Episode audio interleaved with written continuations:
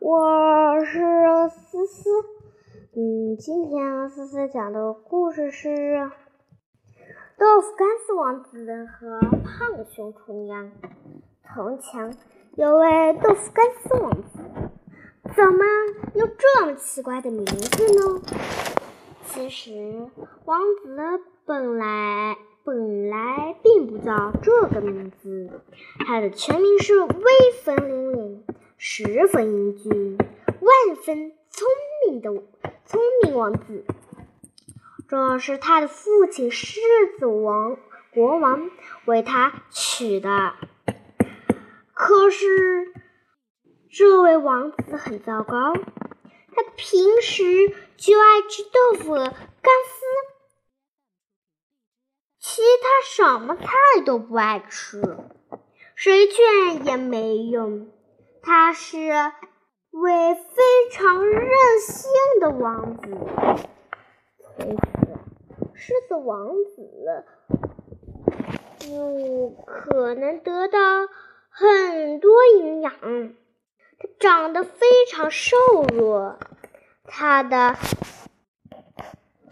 他的长长的脸毛无力的耷拉在脑袋上，挺像一把把豆腐干丝。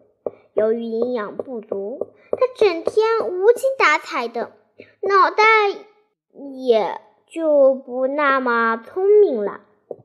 反正。它不像一只威武的狮子，倒像一只留着长发、细留着长发的细长狐狸，或者说像一只高个子哈巴狗。他的同学们都叫他豆腐干丝王子，后来简称为干丝王子，最后变成了该死王子，就是因为爱吃豆腐干丝。就说该死吗？没这个道理。狮子国王可生气了，他要给王子找一个好一点儿厨师，让他烧各种各样好吃的豆腐干丝，让小王子胃口大开，长得结实强壮。看谁还敢小看狮子王子？国王把。找厨师的告贴出去了，可是过了很多日子，也没有人来接接榜。每个厨师看到王国王要找厨的厨师，必须会烧咸干丝、甜干丝、醋溜干丝。麻辣干丝、红烧干丝、猪白骨干丝、五香干丝、怪味干丝，以及其他各种各样的干丝。就摇摇头走了。谁想当一辈子和豆腐干丝打交道的厨师呢？太费。太乏味，太无聊了。过了好久，终于有人来接榜了。这是一个长得挺和善的胖熊厨娘。他说是一位有魔法的厨娘，能烧各种各样的豆腐干丝，保证能让王子吃的满意。满意，国王当然高兴，就聘用了这位胖熊厨娘。胖熊厨娘第天上班，她走进王子的卧室，说：“从今天起，我给你烧饭，但愿意能喜欢你。我还带来一位朋友。”那是一只又壮实又漂亮的狮子，你高兴的话可以找它去玩，真的吗？王子高兴极了，因为平时很少有人愿意找他玩，他一直觉得挺孤单的。那只又壮实又漂亮的狮子在哪里？我太想见它了。它嘛，胖熊厨师系上围裙说：“它不在王宫的院子里，就在王宫外的草坪上；不在草坪上，就在山坡后面；在山坡后面，就在小池塘边上。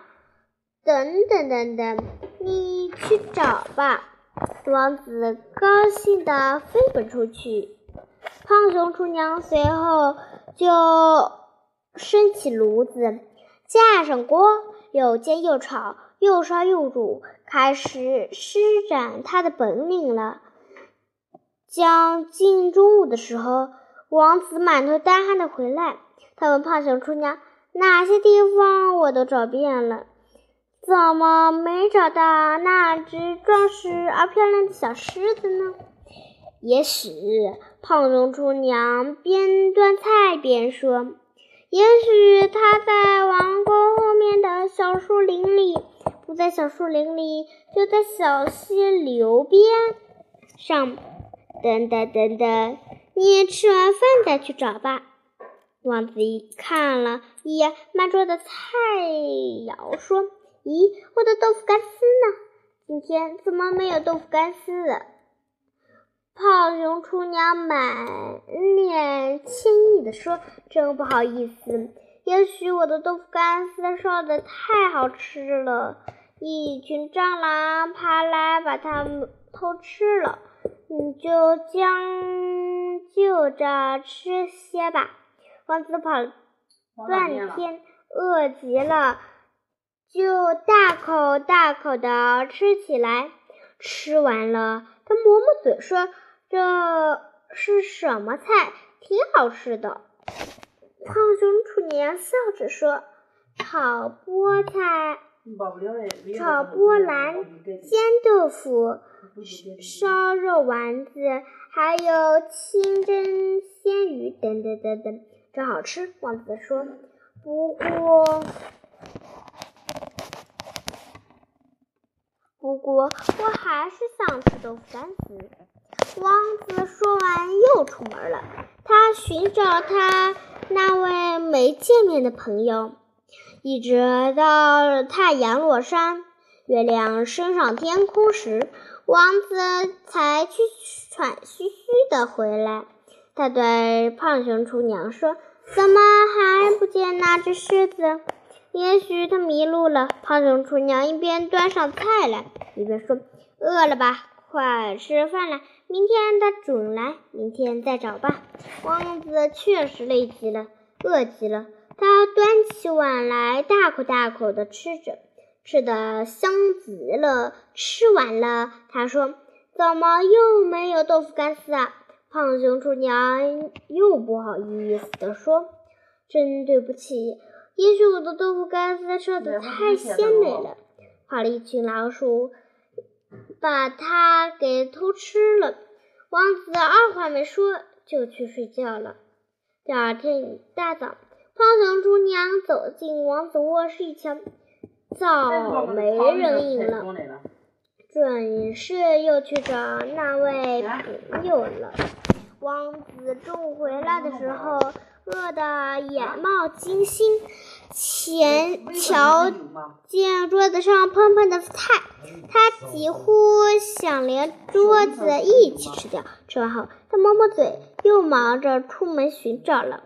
一连五天过去了，到了第六天中午，王子吃好饭，饭放下碗。